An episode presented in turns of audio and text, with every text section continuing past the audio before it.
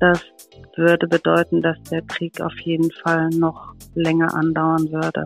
Aber ähm, ja, ich, ich eigentlich weiß ich es nicht. Jetzt wird gerade nur von Tag zu Tag und Stunde zu Stunde gelebt.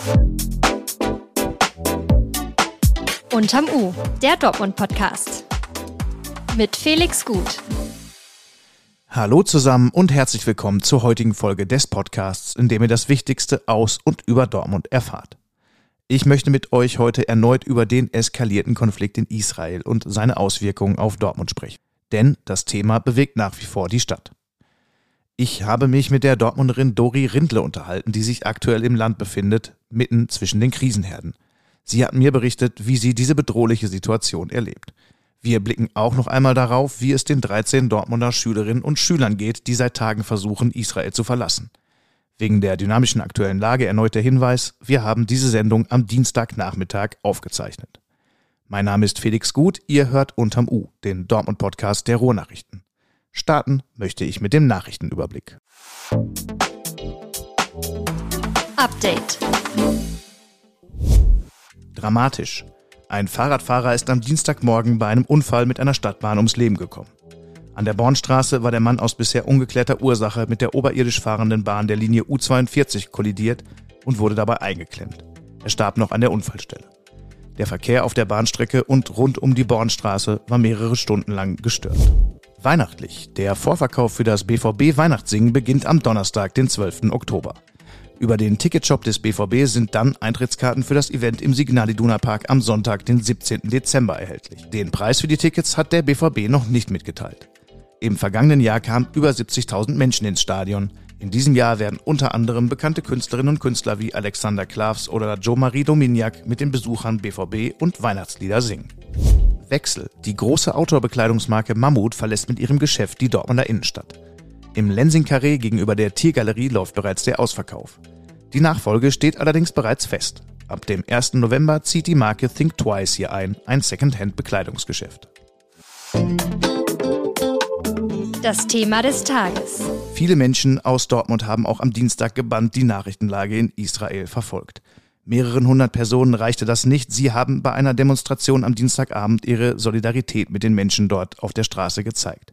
Die Polizei sicherte die Kundgebung mit einem großen Aufgebot in der Innenstadt. Derweil sind die Mitglieder einer Dortmunder Schülergruppe, die seit Samstag versucht hatte, das Land zu verlassen, auf dem Heimweg.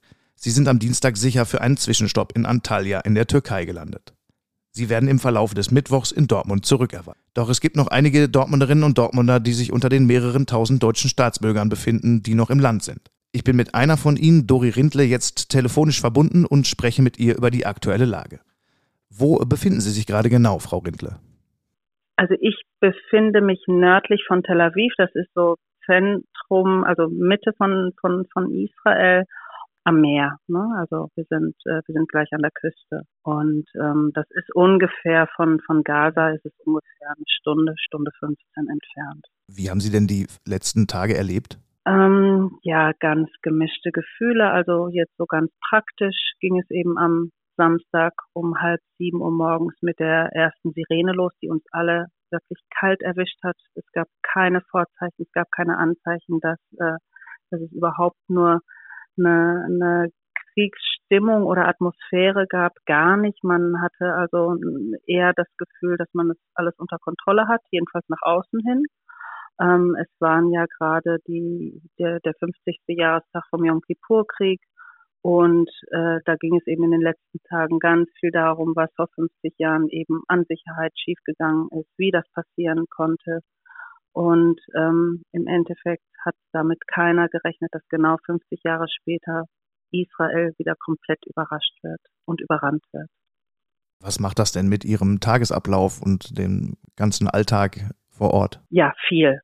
Man versucht einfach ganz, entweder wenn es geht, im Homeoffice zu arbeiten oder äh, die Schulen sind sowieso alle geschlossen, auch die Unis, also ganz viele öffentliche ähm, Einrichtungen haben jetzt geschlossen. Das heißt, die Kinder sind zu Hause, Kindergärten, also die großen sowie kleinen Kinder sind zu Hause. Ähm, dadurch sind die Straßen sind jetzt auch wirklich leer gefegt zum Teil. Man versucht nur wirklich im Äußersten rauszugehen, also zum Supermarkt irgendwie jetzt auch Vorräte zu kaufen. Gestern Abend wurde uns dann also im, in den Nachrichten gesagt, dass man mindestens für 72 Stunden Vorräte zu Hause haben sollte. Und ähm, mein Freund ist vorhin eben im Supermarkt gewesen und da waren schon die Regale ja zum Teil leer gefegt. Ja, also heute ist, ähm, nachdem eigentlich die letzten zwei Tage äh, es etwas, sag ich jetzt mal, ruhiger um Tel Aviv war und mehr im Süden äh, sozusagen die Raketen ähm, abgeworfen worden sind, ist es heute ähm, verstärkt äh, eben Tel Aviv als Ziel. Und ähm, das geht jetzt schon seit zwei, drei Stunden so, ne? dass also die verschiedenen ähm, Orte beziehungsweise Gegenden von Tel Aviv ähm, dann äh, ja in den Bunker müssen, also die, die Bewohner oder eben in Schutzräume oder eben jetzt auch in, in die Bahnhöfe, also in die U-Bahn-Stationen. Also kann man das so ein bisschen als so eine Kriegsstimmung schon bezeichnen?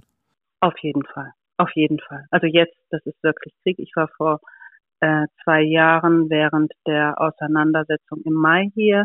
Da sind auch die Sirenen, äh, da, sind, äh, da ist auch Tel Aviv sozusagen beschossen worden. Ähm, und es gab Raketenangriffe. Wir sind auch im Schutzraum gewesen, aber das ist kein Vergleich zu dem, was jetzt äh, äh, hier an Stimmung und Atmosphäre ist. Zumal sich das ja auch täglich verändert und da verschiedene Warnungen ausgesprochen werden und Dinge vorbereitet werden, die Sie wahrscheinlich ja auch verfolgen täglich über die, die Nachrichten. Ja, also der, der Fernseher, der läuft eigentlich konstant. Und es hat natürlich mehrere Gründe. Einmal, dass man informiert wird. Der andere Grund ist aber auch, weil man, also wir sind eigentlich alle noch im Schock und versuchen das zu verstehen, was passiert ist, dass wir eben, also dass Israel so überrannt worden ist. Und es sind jetzt natürlich, ähm, ja, ganz große Bemühungen, das so schnell als möglich kriegerisch zu beenden, also strategisch zu beenden, bedeutet, ähm, heute wurden statt 300 360.000 Reservisten ähm, sozusagen ja mit eingezogen. Und ähm, dadurch wird Gaza oder die, die Situation rutscht, rückt dadurch natürlich ganz, ganz nah, weil wir alle jemanden kennen, der jetzt gerade ja eingezogen worden ist. Das sind die Kinder von, von Freunden von uns. Das sind ähm, ja, äh, Familienangehörige, Nichten, Cousinen, die jetzt gerade eben wieder nach Gaza ähm, ja, gefahren sind. Wie ist Ihre persönliche Beziehung zu dem Land? Hm, ich habe schon mit, ähm, also vor 35 Jahren schon zwei Jahre in Israel gelebt. Ich spreche ja recht gut Hebräisch und ähm, mein Freund ist Israeli und wir wir leben eben, also ich versuche eben so im Jahr vier bis fünf Monate ähm, hier in Israel zu sein und sonst bin ich eben in Deutschland oder ja eben arbeitstechnisch dann noch in Nepal. Hm. Das heißt, Sie haben es gerade geschildert, viele enge Beziehungen auch wahrscheinlich zu Menschen, die dort beheimatet sind.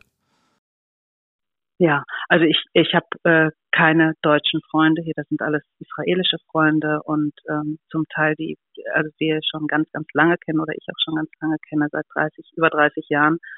Und wir sind mit den Familien ganz eng verbunden und das ist äh, ja, das ist ganz schmerzhaft und äh, natürlich äh, sorgt man sich um, um die um die Kinder, ich nenne es jetzt mal Kinder oder junge Erwachsene, die jetzt mit 22, 25 wieder in den Krieg ziehen müssen. Ne? Und das ist natürlich ein Unterschied dann von mir oder für mich auch. Meine Kinder, meine drei Kinder sind wohlbehalten und wohlbehütet in Deutschland, um die ich mir keine Sorgen machen muss. Aber die Sorgen, die eine Mutter haben kann, die, die fühle ich so mit und wir sind hier alle, ja, voller Schmerz und Sorge für, für diese Kinder. Wie ist denn Ihre Perspektive? Möchten Sie ausreisen in der nächsten Zeit? Also ich habe sowieso einen Flug für den 19. Oktober geplant und auch gebucht.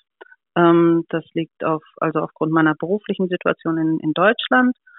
Und ähm, der Flug würde mit, wäre mit der Lufthansa. Da habe ich heute gehört, dass die bis einschließlich Samstag alle Flüge eingestellt haben. Ähm, aber da bin ich relativ entspannt und denke, dass ich also als einzelne Person einen Flug schon irgendwie kriegen werde, um nach Deutschland zu fliegen nächste Woche. Ähm, es kann aber auch sein, dass die, äh, das, da hat das Auswärtige Amt war bisher etwas, ähm, hat sich bedeckt gehalten bisher damit, ähm, dass es vielleicht ein Rückholprogramm geben wird und dann das, würde das natürlich die Situation etwas ändern. Aber Sie haben jetzt nicht den dringenden Wunsch, in den nächsten Tagen dieser Situation entfliehen zu müssen. Also das würde ich, das würde ich moralisch nicht hinkriegen, weil ich das Gefühl habe, ich würde wegrennen.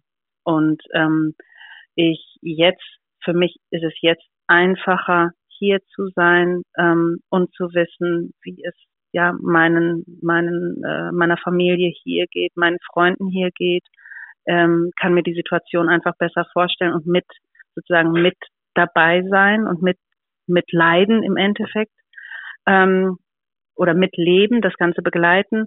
Ähm, das würde in Deutschland natürlich viel schwieriger sein. Da würde ich mir einfach viel ganz große Sorgen machen und müsste einfach dann immer hoffen, dass ich Nachrichten bekomme und äh, jetzt hier mittendrin zu sein, das ist für mich gerade einfacher, ja, und auch, auch vielleicht dadurch, dass ich ruhiger bin, weil ich einfach weiß, dass meine Kernfamilie, Kinder und enge Freunde und enge Familie in Deutschland sicher sind, dass ich hier einfach auch so ein bisschen Ruhe ausstrahlen kann. Was sind Ihre konkreten Erwartungen, Befürchtungen vielleicht auch für die nächsten Tage, die Sie dann ja auf jeden Fall noch da sind? Ähm, wovon ja, also was ja gestern, heute angesprochen worden ist, dass, ähm, dass äh, eine große Bodenoffensive geplant ist. Ähm, das würde bedeuten, dass der Krieg auf jeden Fall noch länger andauern würde. Und ähm, da ist jetzt nicht wirklich so ein schnelles Ende in Sicht, wenn das wirklich geschehen sollte. Aber ähm, ja, ich ich, eigentlich weiß ich es nicht. Jetzt wird gerade nur von Tag zu Tag und Stunde zu Stunde gelebt.